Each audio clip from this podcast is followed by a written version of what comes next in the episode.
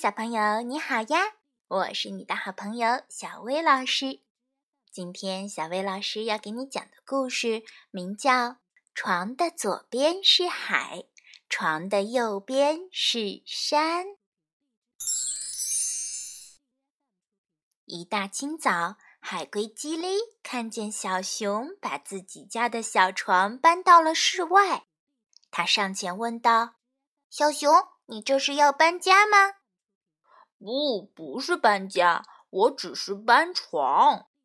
啊，你要把床搬到哪里去？我要把床搬到海边的那棵大榆树上去。你发疯了吗，小熊？你又不是鸟，为什么要把床搬到树上去？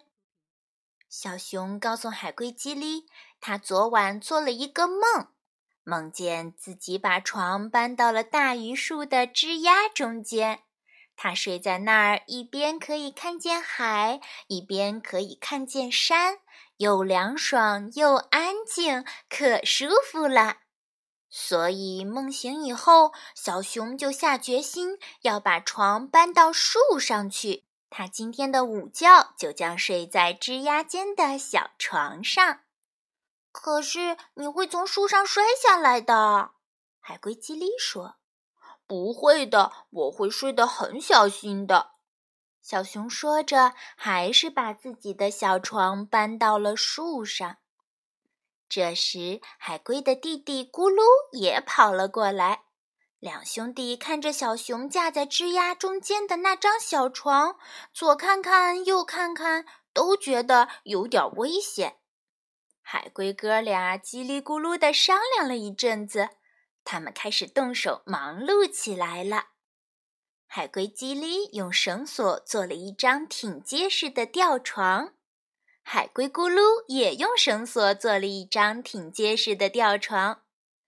吃过午饭，海龟哥俩来到大榆树下，看见小熊已经舒舒服服地睡在树中间的小床上了。风在叶丛中吹着，小熊打起了呼噜。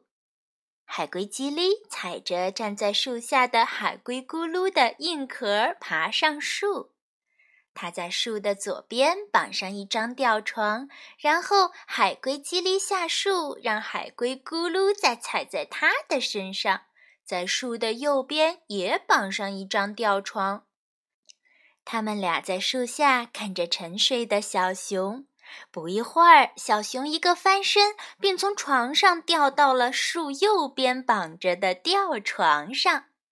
只见它伸伸腿儿，又在吊床上睡着了，还打起了呼噜。海龟兄弟看到这一幕，哈哈的笑了。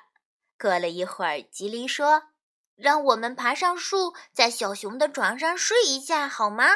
在那儿睡觉一定很开心。”好喔，好喔，咕噜说：“我也很想去睡一下。”吉利又踩着咕噜上树，他伸出手，再把咕噜也拽上树。两兄弟挤在小熊的床上躺着，他们看见左边是海，右边是山，然后打了个呵欠，说：“啊，这儿风景真美丽呀。”说完，他们也睡着了。当小熊睁开眼睛一瞧，发现自己睡在大树右边的吊床上，他就明白是怎么回事儿了。他抬头一看，树上他的小床上睡着海龟兄弟。小熊高兴地说：“真得谢谢这对好兄弟。”小熊的话还没说完呢。只见海龟兄弟翻了一下身，扑通一声，一起掉下床，摔进了大树左边的吊床里。海龟兄弟都惊醒了。